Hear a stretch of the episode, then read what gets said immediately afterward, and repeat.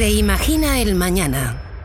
Un podcast de Cámara de Comercio de Cantabria con la colaboración de Sodercan. Buenos días y bienvenidos a nuestro podcast semanal Reimagina el Mañana, un podcast de la Cámara de Comercio de Cantabria con la colaboración de Sodercan. Soy David Ramos, responsable de creación de empresas y comercio minorista de la Cámara. Hoy, durante estos minutos, hablaremos con Mario Weiss, es consejero del Fondo Monetario Internacional y consultor del Banco Mundial, que nos hablará de la estanflación. A continuación vamos a hablar de la cautividad tecnológica por parte de las, de las empresas e instituciones con Isaac Revilla y Alejandro Trigos, que nos van a comentar su, opinión sobre la situación de cautividad con respecto al software en, en, las empresas. Y finalizaremos nuestro podcast con Óscar Pérez Marcos y Marc Cabra, colaboradores habituales. Buenos días, Mario. Buenos días Cantabria, les habla Mario Weiss, una semana muy muy movida, con mucha inestabilidad y volatilidad. Les voy a resumir algunos temas importantes. ¿Podrá haber esta inflación? Se preguntan todos. Ustedes dirán, don Mario, ¿pero qué es esta inflación? La combinación de inflación y recesión, o sea, caída del Producto Interior Bruto, como sucedió en la crisis del petróleo del 73, cuando la inflación se disparó a raíz de los aumentos del precio del petróleo, y hubo recesión. Yo diría que depende de dos factores. El primero, básicamente, es cuánto va a durar la guerra. Si la guerra termina pronto, disminuyen las posibilidades de esta inflación, porque la inflación se podría controlar mejor. Si la guerra es larga, aumenta mucho, ya que la inflación se hace crónica y creciente. El segundo tema es cuánto van a subir los tipos de interés los bancos centrales. La Fed, los ingleses, Europa, Japón. No sabemos, en los próximos días lo veremos, cuanto más suban los tipos de interés, más posible es una recesión. Como sabéis, al subir los tipos, básicamente se enfría la economía, baja el consumo, baja la inversión y evidentemente eso puede ser recesivo. Pero yo diría que hay unos 55-60% de posibilidades que haya una estanflación, lo cual sería grave. Otro escenario también probable es que haya una inflación alta y un menor crecimiento económico. O sea, no recesión, pero sí en vez de crecer un 4, que crezcamos un 2, dependiendo de los factores que les digo. Sobre ese tema estaremos atentos en los próximos meses en los podcasts a este evento muy negativo, claro, porque la inflación es lo peor, inflación con recesión.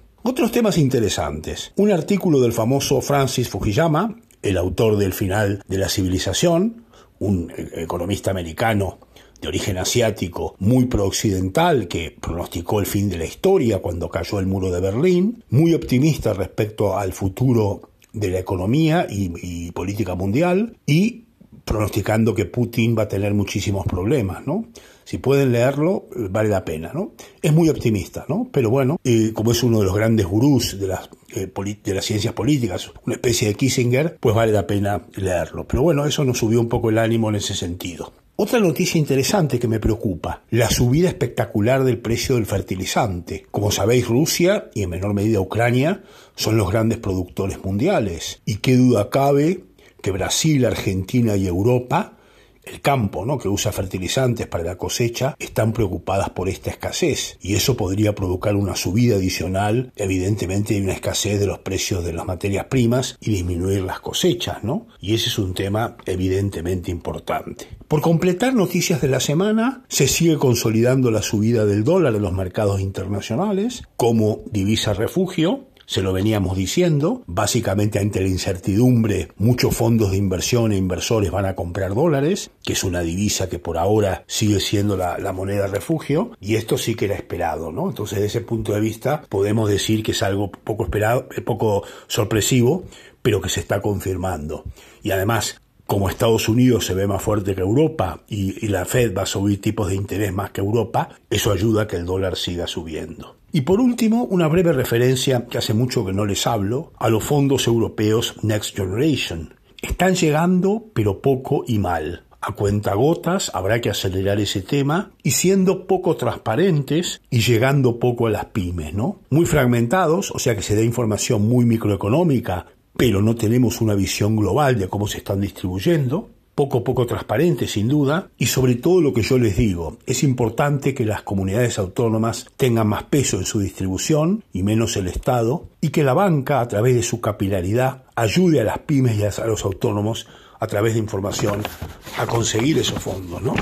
Yo creo que eso es algo que nos puede ayudar mucho en esta situación difícil y que deberíamos tratar de consolidar. Bueno amigos, una semana difícil, qué duda cabe, y seguimos con nuestro contacto semanal evaluando cómo este terremoto de la guerra afecta a la economía mundial. Les deseo un gran fin de semana y seguimos en contacto. Muchas gracias Mario y ahora vamos con el tema que comentamos al principio, la cautividad empresarial con respecto al software. Hoy tenemos a Alejandro Trigos de Cifra Educación y a Isaac Revilla de Acicatech que nos van a hablar, vamos a hablar entre todos porque vamos a intentar que sea una especie de coloquio junto con Francisco Dueñas sobre la cautividad del software, ¿no? lo que provoca el software instalado en las empresas que no nos permite avanzar en muchas ocasiones.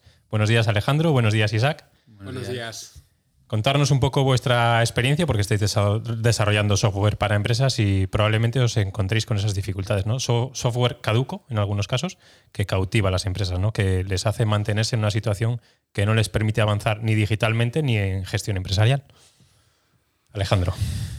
Bueno, muy buenos días, David, Fran. Eh, la verdad es que os agradezco la invitación a, participar de, de, este rato, ¿no? Y, y bueno, sí, efectivamente, en nuestro caso nos encontramos con, a la hora de, implantar el, nuestro producto en un centro educativo, pues eh, nos encontramos con situaciones muy variopintas, ¿no? En lo que podríamos suponer como que es una ventaja, que es llegar a un, a un cliente donde ya dispone de un sistema y viene trabajando con un sistema implantado desde hace tiempo y, podemos pensar que por eso pues ya es un cliente que está habituado o acostumbrado a, utilizar nuevas tecnologías, pues a, veces se, convierte eso en un problema y, sorprendentemente es más fácil la implantación en un cliente que, que no ha disfrutado de un sistema anterior. ¿no? Porque no sabéis vender las ventajas o porque nos hemos mal acostumbrado a ser demasiado cómodos. ¿no? Esa situación que vivimos ahora de, bueno, cómodos en la línea de flotación, mientras tanto no cambió nada, ¿no? Yo tengo un ejemplo que comentaba con Fran antes,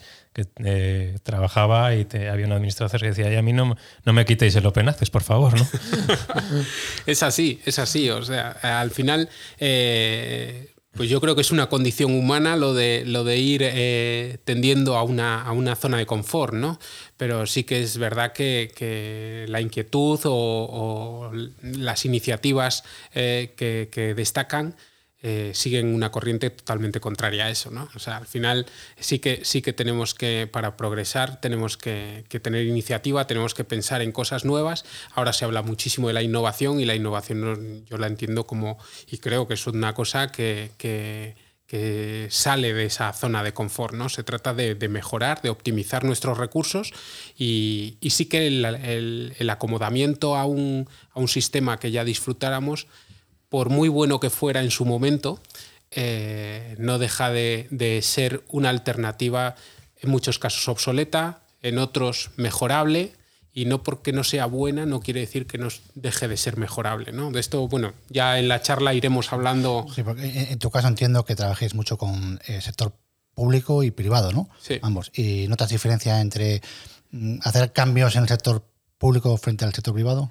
Mucha. Muchas, ¿eh? Sí, la diferencia es brutal. Sobre todo aquí eh, hay o, entra en juego un componente importante de, visión, ¿no? A la hora de implantar un proyecto de este tipo. Tenemos que, ver, saber que hay una estrategia detrás, hay un, hay un y vamos a hablar también de gestión del cambio.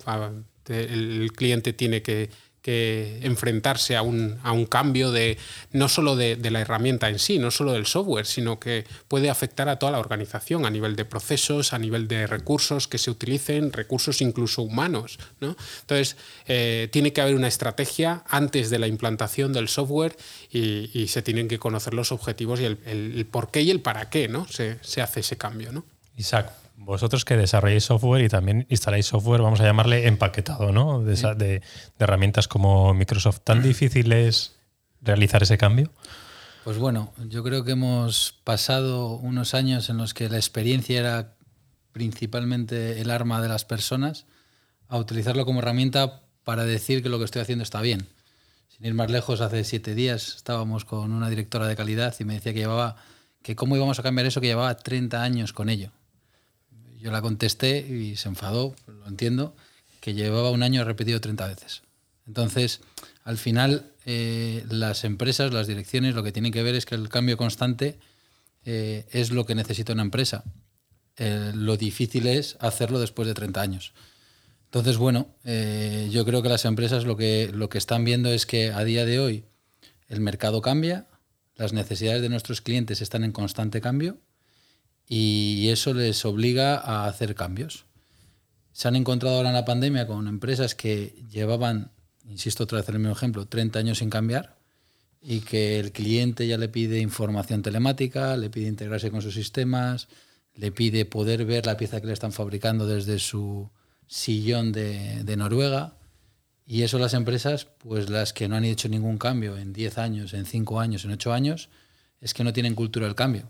Y cualquier cosa es una amenaza. Es una amenaza al trabajador, es una amenaza al proceso interno, es una amenaza a, su, a su, competencia. Y, y, eso hace que estemos obligados a capacitar a las personas, porque es lo más importante.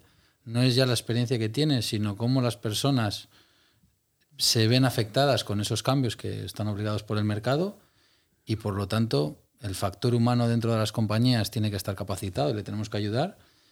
Y por otro lado, la dirección de la compañía tiene que ver que tiene que hacer cambios. Y los cambios no es poner una herramienta tecnológica, que oye, es que yo puedo vender aquí que, que es maravilloso poner herramientas tecnológicas y os van a ayudar.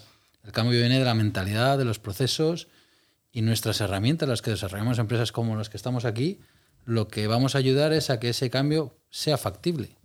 Porque la herramienta no deja de ser una herramienta, como lo fue el martillo, como lo fue el fuego y como ahora es un sistema de gestión o un informe en Business Intelligence o lo que consideramos oportuno poner en cada sitio. ¿no? Y, aquí estamos para eso, para debatir acerca de si de verdad esto sirve o no sirve. Pero lo que está claro es que el mercado cambia.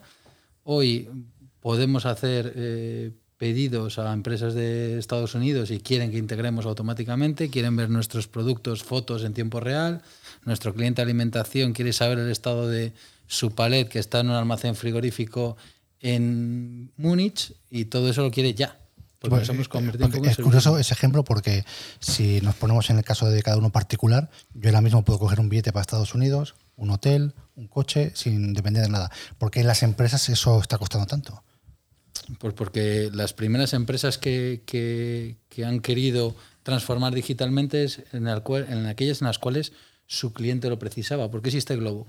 O por una ley o por un concurso o lo que sea, se actualizan. Pero solo por eso. Globo y Justit existen como intermediarios. Se han quedado una parte del pastel de los restaurantes. Ah. ¿Por qué? Pues porque el restaurante no ha visto que si le hubiera dado una app a los usuarios finales, lo hubiera comprado a él si hubiera quedado con el 45% del margen. como ha pasado con Booking o con estas de, ellos han Uber y compañía. Claro. Ellos han sido empresas tecnológicas que han buscado un nicho, se han quedado con parte del dinero ¿Por qué? Porque el cliente, ¿qué demanda?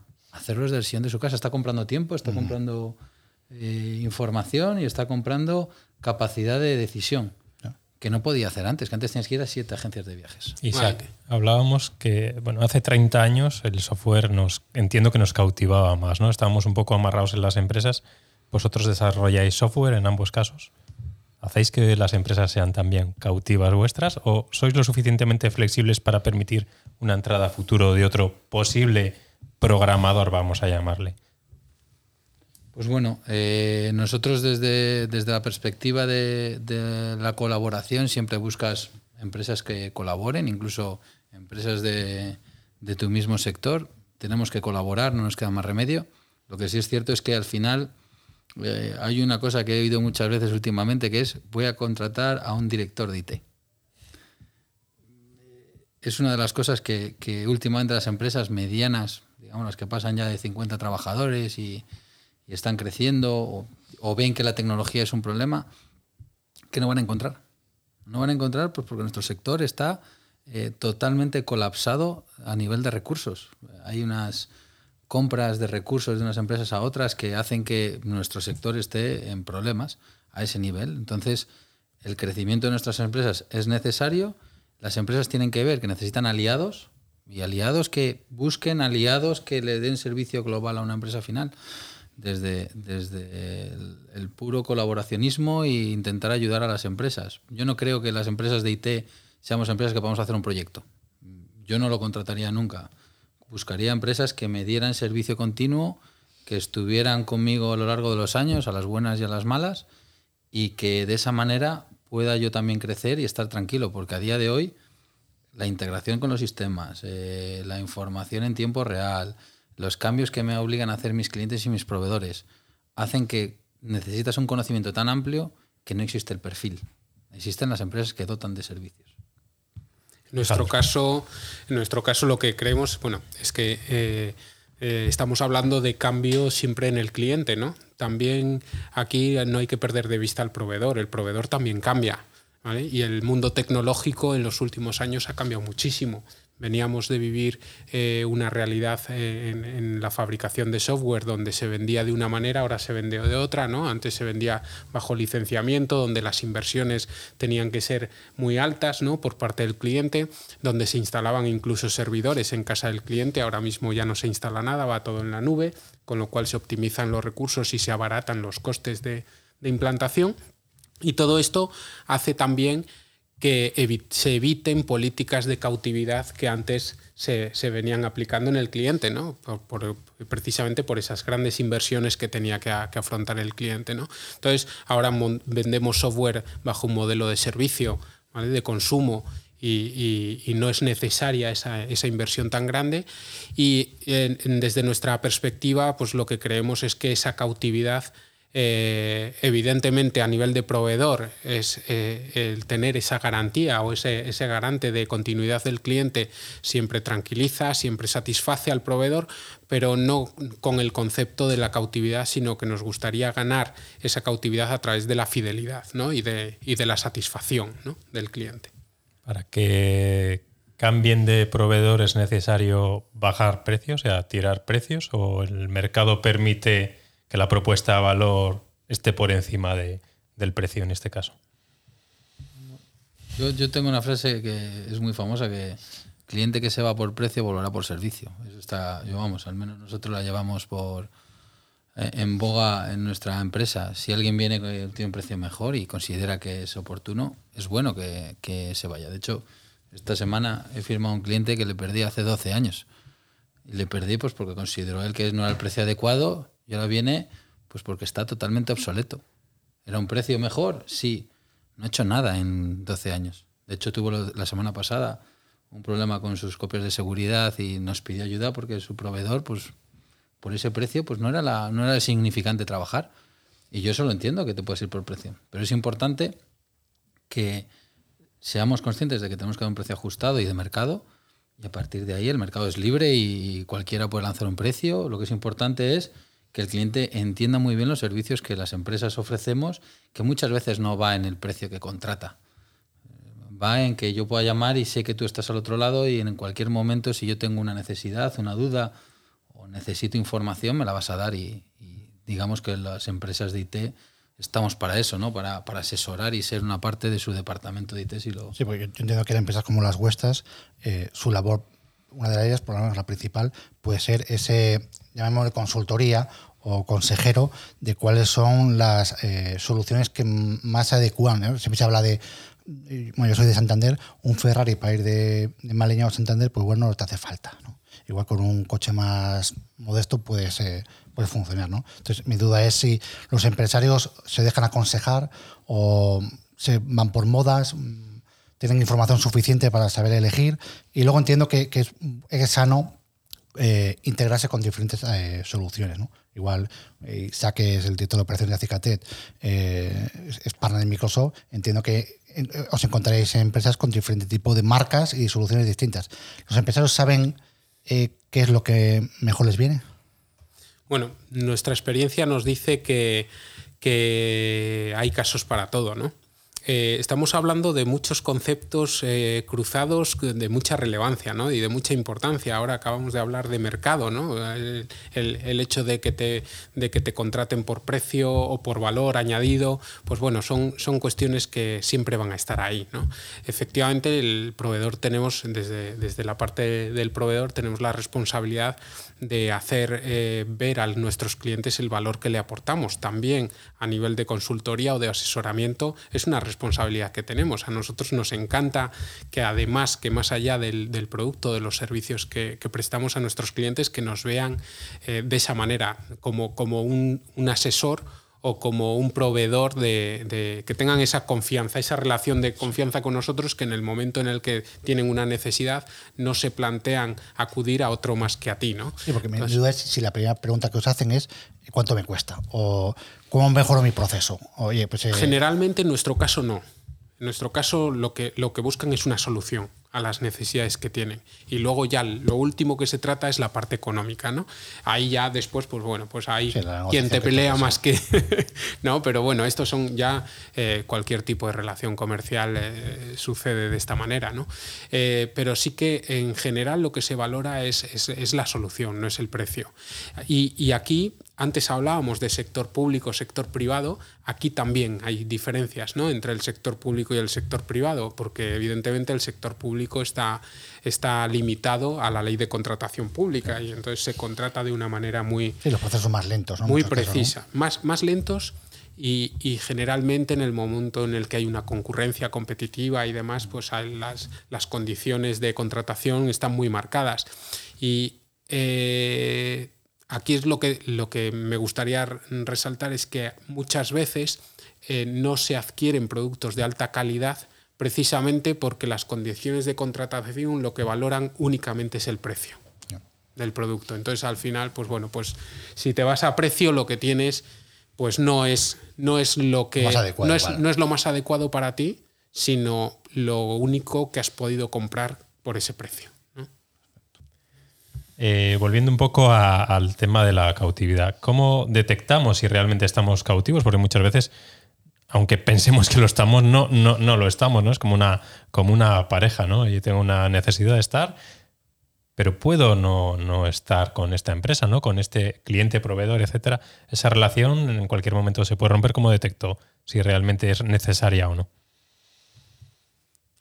No, eh, Efectivamente, hay mm, clientes que, saben perfectamente sus condiciones contractuales y conocen en qué condiciones pueden contratar un servicio o dejar de, de, beneficiarse por un servicio contratado y hay otros que ni siquiera lo conocen. Este es uno de los motivos principales que a nosotros a día de hoy nos sorprende cuando llegamos a un cliente. No, no, no conoces los términos y las condiciones con las que ha contratado su servicio anterior. Y, y bueno, eso es una de las una de las causas por las que un cliente puede conocer eh, o no el que es cautivo de, un servicio. ¿no? Otra, por ejemplo, otra, otra cosa que nos, llama poderosamente la atención son eh, las reticencias que nos encontramos en los clientes a la hora de, por ejemplo, abordar una migración de datos de, un sistema anterior, simplemente por, por, ese miedo a la pérdida de información histórica que tiene, pues le, eh, probablemente le provoque eh, eh, ser reacio a, abordar un cambio. ¿no? Nosotros en, todo esto también aconsejamos, eh, antes mencionábamos la importancia de esa labor de asesoramiento y, que genere confianza en el cliente para, para poder abordar ese cambio. ¿no? Y, a día de hoy la tecnología que, disfrutamos, pues evidentemente nos hace que, todos esos cambios, esas migraciones de datos nos garanticen que, no hay pérdida de información y que incluso después la curva de aprendizaje de sistemas nuevos pues pueda ser más, más eh, corta que, lo que se hacía hace tiempo. ¿no? Isaac, ¿somos solo, solo, cautivos por contrato o también por software? O sea, ¿En alguna ocasión nos hemos encontrado empresas que es imposible migrar porque su software de hace 20 o 10 años, que 10 años en tecnología es una barbaridad, no permite la, migración? Mm, yo creo que técnicamente no hay nada en este mundo que no sea posible ya a nivel informático. Eso... No es excusa entonces. Yo hace 15 o 14 años migré un sistema de ficheros planos que tenía 57.000 ficheros, que no había forma de cargarlo. Y, hubo, capturamos pantallas, se las llevaron a Excel. Bueno, cosas que hay que hacer. Pero realmente donde radica el problema es en el miedo al cambio, lo que hemos hablado al principio. En que muchas veces se desconoce hasta lo que hay que hacer. Eso dificulta la labor de búsqueda de lo que necesito. Muchas empresas se piensan que hacen menos de lo que hacen y otras que hacen más de lo que hacen. Y no se dan cuenta de que al final sus procesos les tienen que dibujar en un papel, antes de saber lo que quieren buscar. Nosotros implantamos RPs y es implantar todos los procesos de una compañía y al final muchas veces vas a una oferta y la firmas en dos reuniones y haces la oferta, la descripción de servicios y eres tú el que le dices, pero dime qué es lo que quieres hacer en el RP, si no, ¿cómo te voy a valorar lo que mi servicio? Y es cuando vienen luego los análisis y vienen las desviaciones y eso hace muy complejo eh, poder llegar a hacer ese cambio. Y otras empresas que siempre oyes la frase de, no, es que yo soy diferente. Pues es que no eres tan diferente, hay muchas empresas como tú y al final Es que no deja de ser uno mal. Escuché una frase y perdona que te interrumpes, si eres único vendrá alguien y te matará, ¿no? Eso es. Entonces, eh, la gestión del cambio hace que te sientas cautivo. Es cierto que todas las empresas nos acomodamos con el proveedor de referencia y mal que bien, pues Sí, de toda la vida, ¿no? es este es el que me da el servicio y pues bueno, no hacemos mucho, pero al menos todos los días dormimos tranquilos. Duermes tranquilo porque no entiendes lo que te va a pasar dentro de... Sí, un, un buen ejemplo es el, el tema de migración de datos a la nube, ¿no? Que todavía hay ese miedo de, pues estoy más seguro de lo que tengo yo en casa, aunque tenga todos mis, mis CPDs y mis servidores obs- obsoletísimos. Eh, no, no se valora, entre otros, la rentabilidad económica y de procesos, ¿no? Tú has vivido muchos cambios de estos de que hemos vivido incluso conjuntamente, ¿no? Eso. De pasos de local a nube que son complejos de explicar, no tanto, pero sí de entender a veces, ¿no? A ver, yo os, os soy sincero, de los últimos eh, tres años solo hemos hecho una implantación in-house, o sea, en casa del cliente que ha comprado servidores o ese servidor esté alquilado. Normalmente ya la gente se va al pago por eso. Primero lo comentábamos antes, eh, porque a nivel económico ya ese, ese rechazo de hacer una gran inversión en infraestructura, pues ya me lo he quitado. Segundo, pues porque no entiendo ni lo que estoy comprando. Si lo compro y lo pago por eso, pues bueno, ahí está la factura y lo veo. Y, y además es que las empresas ya de esta manera, digamos, se han acostumbrado desde que Microsoft impuso el Office 365 pagando por uso. Ya nadie compra licencias de Office. Yo creo que ese es el ejemplo más claro que la gente eh, no, no se permite eso ya. O sea, nadie paga 480 euros. Yo creo que, de hecho, en la siguiente versión de Office ya no se puede, no se puede comprar. O sea, No, ya- y además los que ya tienen una versión antigua de Office, ya directamente solo se puede pasar a 365, ¿no? Nada más. Y eso va a pasar y, y- y en RPs, por ejemplo, en los de Microsoft, están totalmente, eh, digamos, menospreciados las instalaciones on-prem, es decir, las instalaciones en casa, porque no va por ahí. El mundo, te- el mundo del hardware está creciendo el coste enormemente.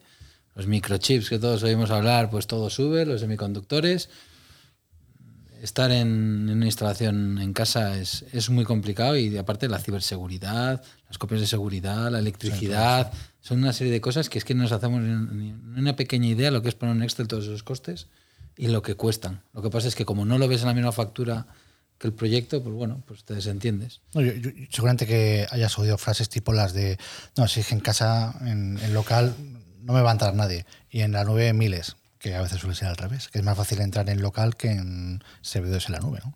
A los partners de Microsoft, Microsoft hizo hace muchos años un ejemplo de llevarte a sus CPDs. A la, a la instalación física. Sí, a las que tienen en Irlanda, por ejemplo. Sí. Bueno, la gente salió de ahí, los partners que pensaban que eran los más guapos, todos pensamos todas nuestras empresas somos las mejores, hacemos todo fenomenal, que no es así, que seguro todos tenemos nuestros defectos. Eh, les llevaron allí y creo que fue abrir la boca desde que entraron hasta que salieron. Al final es verdad que el, que el cliente se comporta eh, o nos movemos en masa, ¿no? Al final sí que hay un, hay un momento de, hay movimientos de madurez de las soluciones, ¿no? Donde al principio, ahora se habla mucho después de la pandemia, de, no, la tecnología ha venido para quedarse, ¿no? La tecnología existía ya, existía. Ahora lo que estamos empezando es a usarla, ¿no? La tecnología existente, pero, pero ¿y, qué nos hace usarla ahora y no hace cinco años, ¿no? Esta misma tecnología que, que usábamos antes. Pues simplemente la confianza, la confianza que, que ganamos cuando vemos que una masa de- importante de, de usuarios hacen uso de, de esas soluciones. ¿no? En el caso de la, su- de la seguridad en la nube pasó exactamente lo mismo. ¿Por qué la gente eh, desconfiaba o recelaba de esas, de esas soluciones? Pues porque era algo que no se usaba de manera mayoritaria. ¿no? Eh, con esto de la pandemia ahora, pues eh, de videoconferencias, teletrabajo, todo esto, pues hemos visto que son tecnologías que ya existían antes de la pandemia y que se utilizaban en un porcentaje muy, muy pequeñito. Entonces, ¿por qué ahora están normalizadas? ¿no? Pues, eh, ¿Y por qué se usan de, manera masiva? Pues porque es eso, que, que las soluciones llegan a un momento de madurez o de, o de, o de uso que, que, la situación las normaliza. y hay más información también ahora, ¿no? Correcto. Y luego todas las soluciones evolucionan, evidentemente, ¿no? Entonces, bueno, pues, pues eso genera confianza en el usuario y al final hace que esa solución se, se implante de manera masiva y la gente ya no se plantee cosas como antes, ¿no? Siempre nosotros decimos que la pandemia, si nos ha enseñado algo, ha sido eh, el otro día estábamos en una ponencia donde nos preguntaban que de qué manera habíamos pivotado ¿no? En, algún momento de nuestro proyecto. ¿no? Y nosotros eh, aludíamos al cambio que, que hicimos eh, con la pandemia a la hora de vender. ¿no? Nosotros vendíamos físicamente, el confinamiento nos obligó a vender de, manera online. Es verdad que la experiencia nos ha dicho que el contacto físico, el cara a cara, tiene algo que, que la venta online no nos da y entonces, bueno, pues intentamos hacer un híbrido, ¿vale? Soluciones ahora que nos permiten salir ya un poquito, pues ya volvemos un poquito al contacto físico.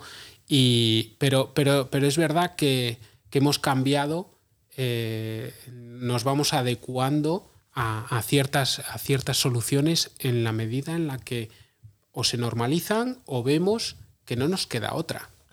Antes hablábamos también de empresas locales, de que si vendían eh, eh, o tienen que implantar soluciones digitales para vender fuera, pues bueno, se producen por, momentos del mercado y demás, se producen momentos de deslocalización de los negocios donde las empresas sienten necesidad de salir fuera para vender más y crecer y, evidentemente sin el uso de la tecnología esto lo haría mucho más caro. No digo que no fuera posible, sí, pero bajo unos costes probablemente eh, insostenibles. Con respecto a vuestra gestión, y yo creo que como, última pregunta, si se nos ocurre alguna más, continuamos. Eh, ante la vorágine de, desarrollo tecnológico que hay, ¿los clientes os buscan o vuestros departamentos de agentes comerciales tienen que crecer enormemente para poder daros trabajo, ¿no? Por decirlo de alguna manera. ¿Os están buscando o necesitáis todavía crecer aún más pulmón comercial, ¿no? Lo que llamamos pulmón comercial para seguir contratando servicios y seguir manteniendo vuestra actividad empresarial. Bueno, yo creo que hay de todo en el mercado. Eh, hay empresas que son súper mega comerciales, que tienen sistemas de llamada, que están insistiendo mucho a tanto a carteras de clientes como externas de cosas. Eh, nosotros, por ejemplo, nosotros no tenemos a nadie, ni una sola persona comercial, no entendemos tenemos a gente en marketing que intenta exponer muy bien las cosas que se pueden hacer y que lo tenemos. Tenemos a responsables de cuentas que van gestionando. Lo que sí que es cierto es que el cliente, por norma general, las pymes no entienden esto. O sea, no entienden dónde viene el cambio, pero yo creo que porque los fabricantes lo están haciendo muy bien. O sea, los fabricantes, digamos, Amazon, Microsoft, Google, están haciendo un buen trabajo. O sea, todo esto, antes decíamos, la tecnología ya existía antes de la pandemia, por eso se pudo implantar y lo hemos utilizado y lo que han hecho es en un momento dado meter más máquinas para poder soportar determinada eh, información. Ahora mismo mucha gente no sabe que las contraseñas van a morir. Las contraseñas desaparecen de los fabricantes. Ya no vamos a tener nuestra contraseña. Vamos a tener nuestra forma de autenticarnos con, con sistemas eh, biométricos y con dispositivos de confianza. ¿Y eso en qué me afecta? Pues básicamente en todas las integraciones que tengas hechas tú con todos tus sistemas dentro de unos pocos meses. ¿Eso lo saben los, los clientes? No. ¿Saben por qué es? No, se lo tienes que explicar, lo tienes que explicar porque es que una contraseña es la peor seguridad que existe en el mundo, hay que explicárselo. Porque lo tienes escrito en un POSIT o se lo has pasado en un correo y eso no lo has cambiado en los últimos 15 años, ¿no? Y tu proveedor ha cambiado y tienes que tener esa seguridad. Eh, en eso estamos nosotros. y la primera, la primera contestación a hay que cambiarlo es ¿y esto cuánto me va a costar? ¿No? Entonces, pues bueno, lo que tienes que es evangelizar un poco en explicar por qué hay que hacerlo. Porque estamos siendo atacados por un sistema de, phishing, de robo de contraseñas, de eh, que no es que me quieran atacar a mí, es que atacan al mundo. De hecho, ahora las grandes empresas consultoras estiman que en los próximos meses viene un masivo ataque porque en épocas de crisis, y se espera una época de crisis con todo esto de la guerra de Ucrania y Rusia, la invasión, perdonadme, que va a venir ataques, represalias desde Rusia que van a afectar a todas las empresas. ¿no? Yo es que soy una empresa pequeña, si os da igual. Si os van a una IP que está abierta y, y por ahí entro y me llevo todos tus datos y te los bloqueo. ¿no? Pues las contraseñas son parte fundamental de todo esto y, y al final en por ahí hay que ir. En nuestro caso, la fuerza de ventas tiene una importancia muy relevante dentro de la empresa y sí que es verdad que somos una empresa joven y entonces en nuestro momento y ahora mismo nos, nos, enfrentamos a un momento de escalado de la empresa donde pues los últimos años hemos, hemos crecido de una manera muy considerable y evidentemente nuestra fuerza de ventas todavía eh, representa eh, una actividad importante dentro de la compañía para, para, su crecimiento. Sí que es verdad que nos encontramos con clientes con que, que, eso al principio, pues siempre pensamos que una de las claves de crecimiento de la empresa era el tener identidad, ¿no? Vemos en, en el mundo de la empresa hoy todo lo que se invierte a nivel de branding, ¿no? La marca es un es, un valor que, en el que se invierte muchísimo capital y, no solo para hacerlo, sino para mantenerlo. ¿no? Entonces, eh, el tener una identidad en el mercado eh, te facilita mucho las cosas y cuando naces, pues evidentemente no eres nadie. ¿no? Entonces, tienes que hacer mucho trabajo para que te conozcan. Ese trabajo viene en unos primeros momentos de empresa, eh, es un esfuerzo propio por parte de la compañía, y, y, nuestro canal de, de ventas es eh, quien hace ese esfuerzo. Y evidentemente después a medida que vamos creciendo y vamos pues vamos teniendo visibilidad en el, en el mercado pues hay clientes que sí que recurren a nosotros sin haberles tocado nosotros la puerta antes. Y luego nos encontramos mucho contagio también. Cliente que te llega de la mano de otro cliente ¿no? entonces eso, eso también lo estamos empezando a sentir ahora ¿no?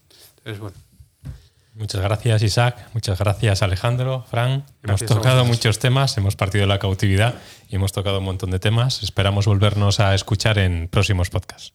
Gracias a vosotros. Gracias, gracias a vosotros.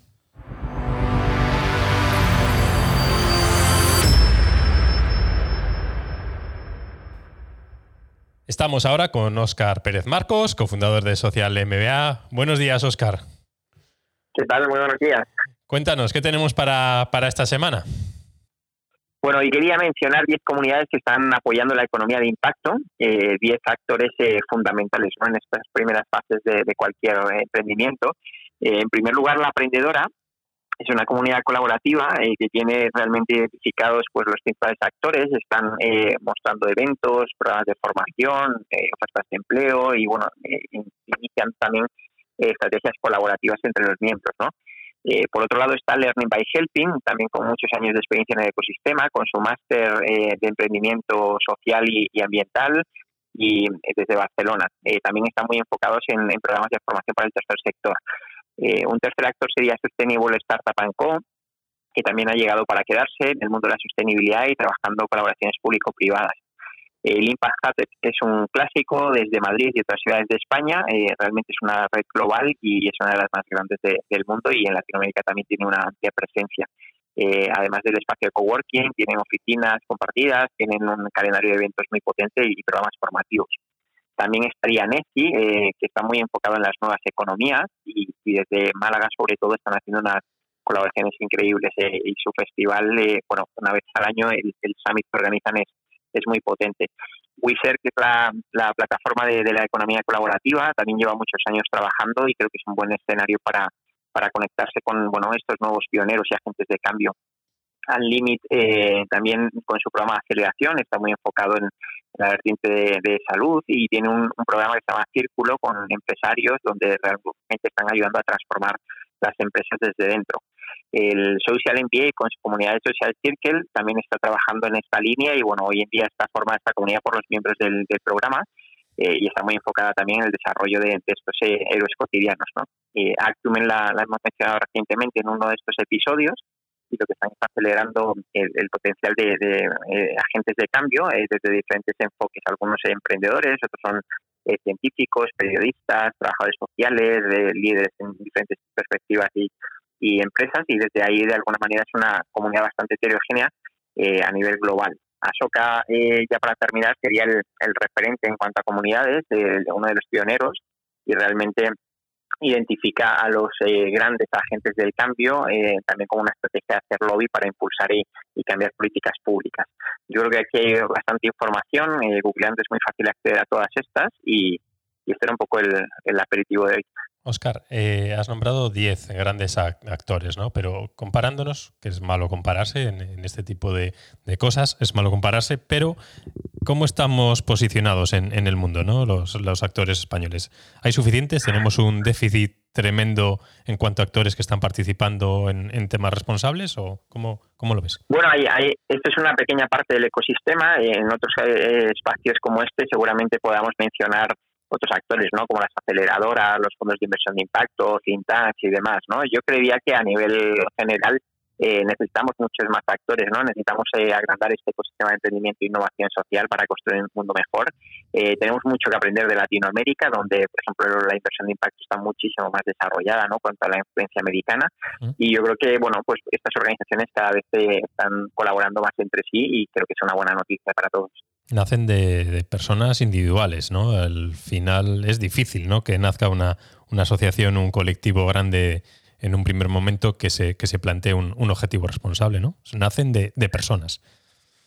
Bueno, hay, hay algunas que, tienen el apoyo del tercer sector, eh, como Sustainable Startup Co, que viene con el apoyo de Copade, una gran entidad en este país y bueno, otras ya vienen eh, trayendo el capítulo a España, como es el caso de Acumen o Asoka en, su día, que ya nació hace ya unos cuantos años en este país. Y, otras, bueno, pues nacen de, abajo arriba, ¿no? Eh, la aprendedora desde Social Enterprise con un trabajo maravilloso de Javier Goizueta, eh, o Learning by Helping, nuestros amigos Tommy Mega y, compañía que vinieron desde Argentina y están haciendo una labor espectacular, ¿no? Bueno, eh, vienen mucho desde la base, ¿no? Yo creo que desde esas ganas de querer cambiar y querer inspirar a otros tenemos que copiar de Sudamérica. Dices, ¿por qué? ¿Por qué? Porque allí tienen más problemas que resolver o porque son más proactivos ¿no? a la hora de, ayudar y ser responsables con el, con el entorno. Bueno, yo creo que la, realidad social tiene mucho que ver, ¿no? La, el límite de pobreza, el índice de pobreza es, muy real y yo creo que, bueno, esa necesidad ha, hecho que mucha gente despierte y, y dejan redes de colaboración, ¿no? Entonces desde ahí, bueno, pues hay, hay grandes ejemplos eh, y, bueno, esa influencia americana muchas veces, me refiero por ejemplo a México, donde el capital está entrando eh, y justo este año está teniendo lugar ahí el, foro latinoamericano de inversión de impacto, ¿no? Entonces, bueno, hay que mirar un poco con esas ganas de aprender y, de articular colaboraciones y no con ese esa superioridad muchas veces eh, que miramos a otros países del mundo, ¿no? Muchas gracias, Oscar. Nos escuchamos en unos días de nuevo. Un placer. Saludo.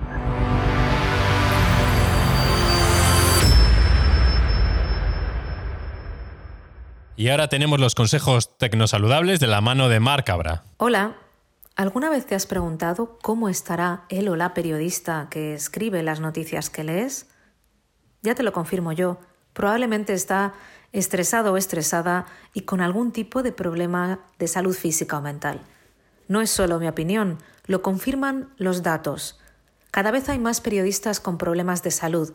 A nivel físico estamos viendo problemas de sueño, digestivos, pérdida de pelo, alteraciones de regla. A nivel mental, bajas por depresión, un creciente número de casos del síndrome del trabajador quemado, síndrome de estrés postraumático, hay decenas de periodistas que están diciendo, no puedo más, me voy a hacer otra cosa. Yo soy una de ellos. Me quemé tras conseguir el Pulitzer y no he vuelto a una redacción de manera regular. Que muchos periodistas estén temblando internamente al ejercer el oficio tiene un efecto sobre todos nosotros. Tener información veraz es clave, sobre todo en estos momentos en los que las guerras, no solo se luchan con tanques, sino con desinformación. Necesitamos profesionales en su mejor estado de salud para distinguir entre realidad y ficción, para separar el grano de la paja y trasladarnos lo que es importante. Los periodistas sustentan el cuarto pilar de la democracia y si no están sanos, ese pilar puede colapsarse. Es un riesgo estructural que no nos podemos permitir Está en juego la calidad democrática, la sociedad como la conocemos. La invasión rusa de Ucrania ha dado la puntilla a muchos redactores y editores tremendamente agotados tras dos años de pandemia en los que se han consumido más noticias que nunca. Las noticias no esperan al sueño ni respetan los fines de semana y los medios están en mínimos históricos de plantilla. Si a eso le sumamos que en el periodismo la cultura del cuidado es casi inexistente, se produce la tormenta perfecta. En un momento en el que tener información precisa es fundamental, pocos profesionales tienen que hacer más trabajo que nunca sobre temas complejos y en constante evolución, con niveles de presión altamente elevados y casi sin descanso durante años. La investigación es clara. Demasiado estrés durante demasiado tiempo siempre, siempre, siempre lleva a problemas de salud física o de salud mental. Además, cubrir eventos como una pandemia o una guerra puede traumatizar, no solo a los que lo viven en directo, sino a los que están en contacto constante a través de imágenes o testimonios con lo que ocurre. Esto se conoce como trauma vicario. El lector puede decidir no leer noticias o no ver la televisión. Los periodistas no. Yo creo que la solución está en hacer que el periodismo sea más saludable, en que los medios de comunicación sean entornos menos tóxicos. Por eso invierto gran parte de mi tiempo en impulsar una fundación llamada The Self Investigation, que se traduce por la autoinvestigación. En ella trabajamos por el futuro del periodismo, cuidando de la salud de los periodistas. Tras dos años formando a más de 750 periodistas y editores de todo el mundo, hemos visto que la necesidad es tan grande que hemos creado una academia online con vídeos pregrabados para poder llegar a más personas, para poder escalar nuestros servicios. Dejadme que haga publicidad por si a alguno le interesa trabajar en la prevención. Podéis acceder a esta academia online a través de la página web academy.theselfinvestigation.com.